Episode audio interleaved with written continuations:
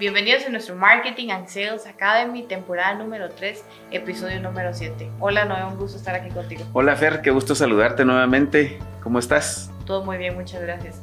Yo sé que hoy tenemos un invitado muy especial y quiero que nos lo presentes, por favor. Claro, gracias, Fer. Sí, de hecho, e, es un invitado muy especial que no necesita introducción, pero igual vamos a, decirlo. Eh, nuestro invitado es Edgar Urrutia. Él es el CEO de Inforum Guatemala. Eh, y, bueno, son tres países realmente, pero, pero Edgar es el que maneja y dirige toda la operación. Y hoy nos trae un tema por demás interesante y se llama El juego tiene varios nombres. Edgar, ¿cómo estás? Bienvenido. Gracias, gracias a ambos por tenerme aquí como invitado. Por favor, el, el placer es nuestro aquí tenerte el día de hoy y que compartas con nosotros ese, ese tema tan interesante eh, el juego tiene muchos nombres. Cuéntanos un poquito.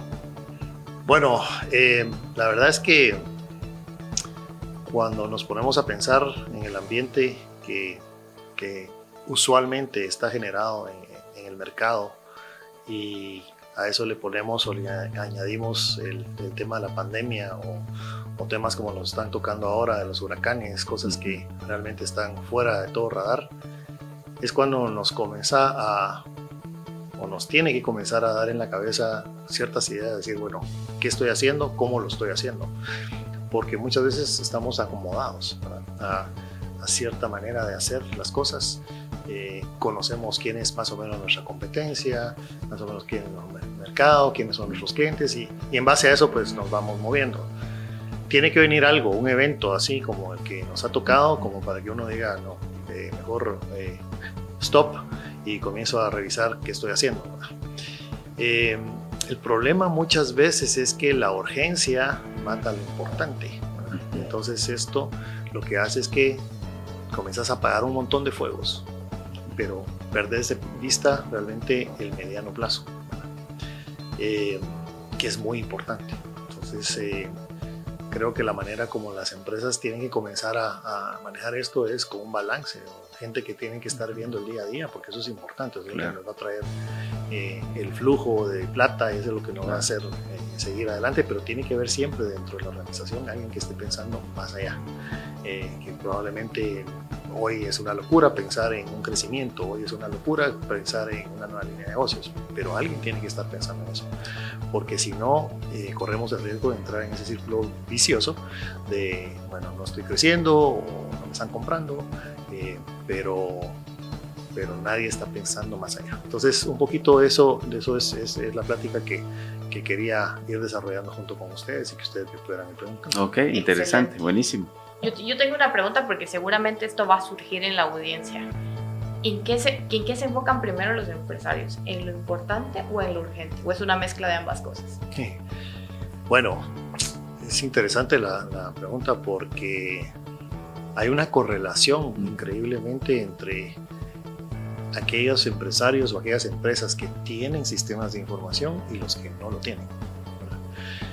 Quienes tienen sistemas de información y quienes le han podido ir sacando eh, esta información en forma analítica, por ejemplo, o es más fácil para ellos tener información para toma de decisiones, se pueden enfocar mucho más en lo importante. Aquellos que tienen programitas ahí medio hechos en casa o hojitas en Excel o que están dependiendo de lo que diga el contador. Ellos sí tienen que entrarle mucho a lo urgente porque no tienen visibilidad. Es como estar manejando de noche sin, sin luces. No sabemos por dónde vamos, tenemos que ir despacito porque nos vamos a ir a chocar. Quienes tienen buenas luces eh, ahí para poder, poder ver qué es que hay adelante, si hay una curva, si hay un obstáculo, si hay vía libre, pueden darse el lujo de tener más tiempo para pensar en estas cosas. Entonces sí hay una correlación muy importante ahí. Hemos visto que gente que sí tiene sistemas de información y gente que no tiene sistemas o que medio los tiene. Edgar, ¿y cuál dirías tú que fue, digamos, eh, la parte clave para que cuando recibimos toda esta situación de pandemia tuvieras esa esa visión, digamos, y esa templanza de poder justamente pensar, wow, ¿qué voy a hacer? ¿Cómo voy a manejar? ¿Cómo voy a reestructurar ahora mi equipo? ¿Cómo voy a enfrentar el mercado? Porque seguro te tocó eh, tomar algunas decisiones difíciles, complicadas. Sin embargo, debo decir que pues el equipo de Inforum se mantuvo el 100%, lo cual es súper importante. Felicitaciones por eso. Pero me llama mucho la atención y creo que es importante para nuestra audiencia que nos compartas cómo fue eh, eh, esa, fue, fue un pestañazo que te echaste un día y despertaste y dijiste, aquí tengo que cambiar el, juego. Eh, ¿cómo, fue eso? ¿Cómo, cómo, ¿Cómo enfrentaste esa situación? Bueno, creo que en una crisis de estas lo primero que uno tiene que hacer es tratar de pensar con la cabeza fría.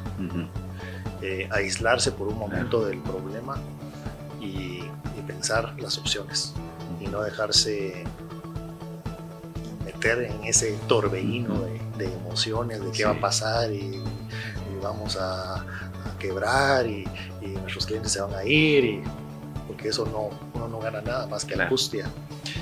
Entonces lo primero que hice fue eso, fue tener una introspección, primero yo, solo.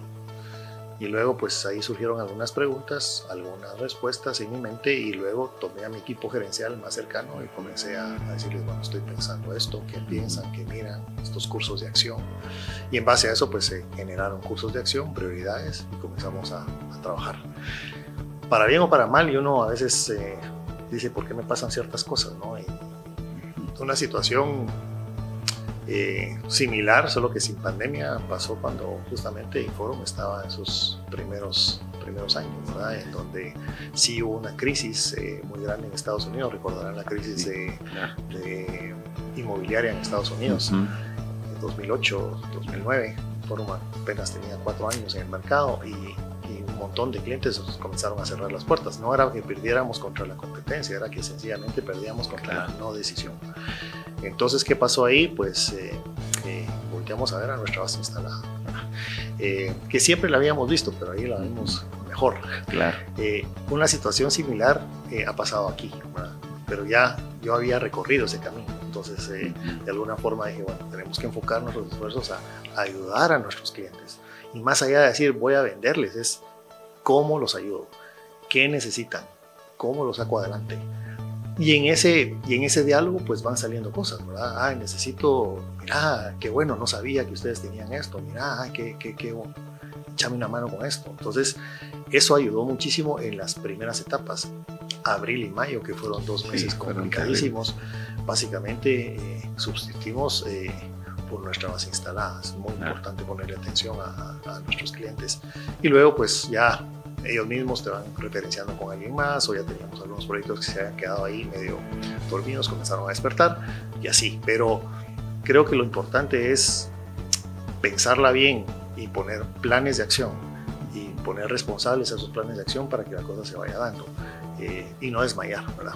La otra cosa que hice mucho, y como tenemos varias oficinas, como bien decís, es grababa videitos así como este, pequeños, eh, diciéndoles y contándoles en qué estábamos, por qué, por qué necesitábamos de ellos, que tuvieran optimismo, que no se dejaran tampoco arrastrar por esas, sí, por esas noticias tan devastadoras que, es cierto y, no, y, lo hemos sufrido en carne propia. Gente, gente de mi equipo ha sufrido sus papás se han muerto de COVID, por ejemplo, cosas así, pero realmente al final es la resiliencia la que te tiene que sacar adelante y sobre todo una capacidad de decir, bueno, vienen mejores tiempos y, transmitir eso a los clientes también, ¿verdad? transmitir que después de una noche oscura viene la claridad y, tenemos que prepararnos para eso. Justo a eso iba mi siguiente pregunta y es, cómo transmites esa confianza y seguridad en plena incertidumbre hacia tu base instalada y yo creo que eso es clave para la continuidad tanto de la relación Inforum con sus clientes y la apertura de nuevos negocios. Miren, hablamos mucho de, ser partners, y somos partners, y somos partners. Muchas veces se nos queda como una palabrita un poquito vacía. Sí. En situaciones como estas son donde realmente uno mira quién es su partner y quién no y tuvimos oportunidad de sentarnos a hablar con los clientes eh, eh, por teléfono o por Zoom y en qué te ayudo, qué te apoyo. O muchos clientes nos decían, miren, estoy pasando esta situación, eh, entiéndanme que no les puedo pagar así, les puedo pagar así o de mi chance. Creo que en esa situación lo que uno espera es que alguien del otro lado sea, entienda la situación y diga, ok, te entiendo, ¿cómo te ayudo? Perfecto, hagamos esto, hagamos lo otro. O sea, que ellos miren que en un tiempo de crisis estamos también ahí, no es solo en las buenas, es en las buenas y en las malas. Y eso automáticamente genera confianza y automáticamente genera un goodwill y, los clientes pues aprecian mucho y, y estoy seguro que después eh, eh, ellos mismos te van a comprar otras cosas o si tienen algún amigo y ese amigo les pregunta, les van a hablar de ti porque sintieron ese apoyo en ese momento. Es, es la única manera como nosotros hemos, hemos trabajado con nuestros clientes. Excelente. Sí, no, eh, eh, excelente. Y, y, justamente, Edgar, mencionaste una palabra muy importante y es partners. Y como bien dijiste, siguiendo un poco o apoyando esa estrategia que, que, que tú con tu equipo definiste, pues nosotros también participamos con, con Edgar eh, para ser parte de esa estrategia, tratando de optimizar un poquito esos modelos, digamos, de, de cobro, llamémosle así, no me gusta esa palabra, pero digamos, eh, planteamientos económicos distintos de cómo llegar al mercado. Y, bueno, SAP pudo hacer esas concesiones especiales con, con Inforum principalmente, porque Inform pues es, es, un canal súper importante para Latinoamérica Norte y, no solo a nivel de performance, sino también la forma en la que ustedes han manejado eh, las finanzas de cara a SAP definitivamente también ayudó muchísimo a que ese partnership tuviera esa sinergia que, que como bien dijiste buscamos para este tipo de situaciones. Eh, así es que, digamos, en, esa línea, pues yo, yo, quiero agradecerte como responsable del territorio, pues el cumplimiento que ustedes han tenido con, con ese tema. Eh, y sabes que siempre vamos a estar ahí eh, con ustedes para, para ir cargando juntos esa procesión mientras nos toque cargarla, ¿verdad? Es correcto. Y Edgar, ¿qué le dirías a los empresarios que pues ahorita ya miramos la luz al final del túnel o por lo menos hemos progresado como estábamos antes, pero ¿qué les dirías tú de cara a, cómo se ve 2021 y cómo, pues, como tú, bien decías, pensarlo fríamente y cómo replantearse para lo que viene? Sí, hay dos nombres que, que, que son parte de este juego que, que hemos hablado que me vienen a la mente. Uno es eficiencia y el otro es control uno se acostumbra en el negocio muchas veces a que eh, el nivel de ventas es tal o el nivel de gastos es tal o el nivel de inventarios es cual. Eh, pero realmente la pregunta que tiene que surgir aquí es, ¿pero será ese realmente las cifras o los números? ¿No será que hay gastos invisibles que no estoy viendo? Eh, estoy dejando de controlar cosas y muchas veces yo pongo algunos ejemplos, por ejemplo, si, si uno se acostumbró a que sale cierta cantidad de flujo de agua de un chorro, eh, y pues esa es la cantidad de agua que sale, y se da cuenta después que el problema venía de que había en la tubería teníamos un montón de fugas. Entonces realmente el caudal podría haber sido mucho mayor. Una de las cosas que los empresarios tienen que hacer es comenzar a ver si hay fugas eh, dentro de su organización fugas de, todo tipo. Eso es el, tema de control, que es muy importante acá. Y el otro es eficiencia, hacer más con menos.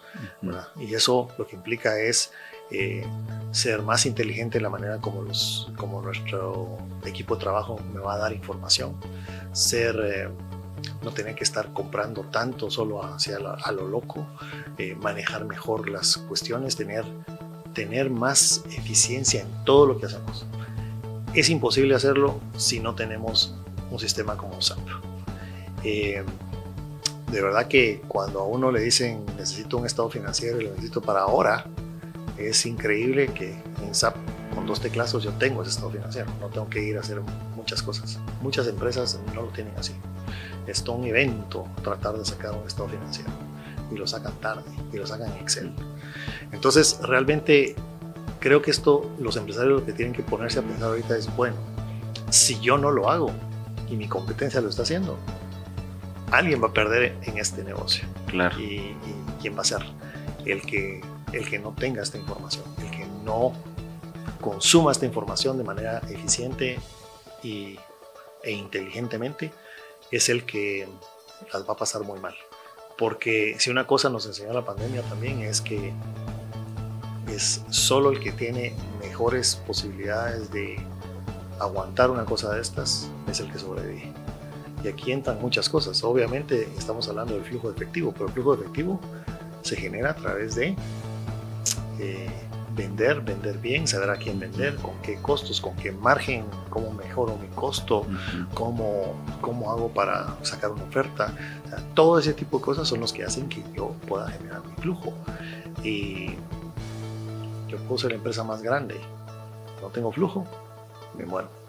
Entonces, la sangre de la empresa. Entonces, realmente es el momento de decir, bueno, si yo no lo hago y no lo hago ahora, porque tampoco es chascar los dedos y ya está, tiene un proceso, Lleva, meses hacer la implementación, pero lo que es importante es empezar, tomar la decisión, hacer una introspección y decir, bueno, con lo que tengo hoy, ¿puedo llegar más allá o me va a costar muchísimo? Pues, hay maneras de hacerlo, hay maneras de hacerlo eh, como por ejemplo con de la mano con SAP y partners como nosotros, que tenemos mucha experiencia en esto, pero, pero tiene que venir como que esa, ese pensamiento del empresario, decir, es el momento de hacerlo.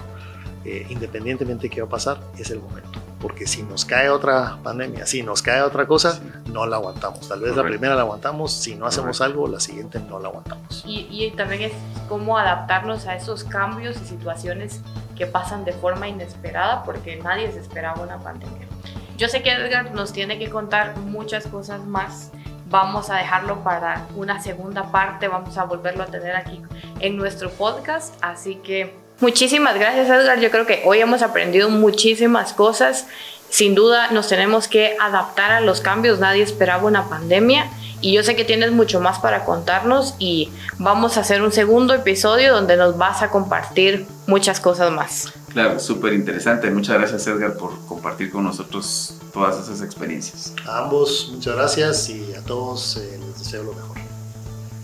Muchas gracias, esto fue Marketing and Sales Academy y Edgar nos va a compartir cómo se llama el juego en nuestro próximo episodio. Hasta la próxima. Hasta la próxima.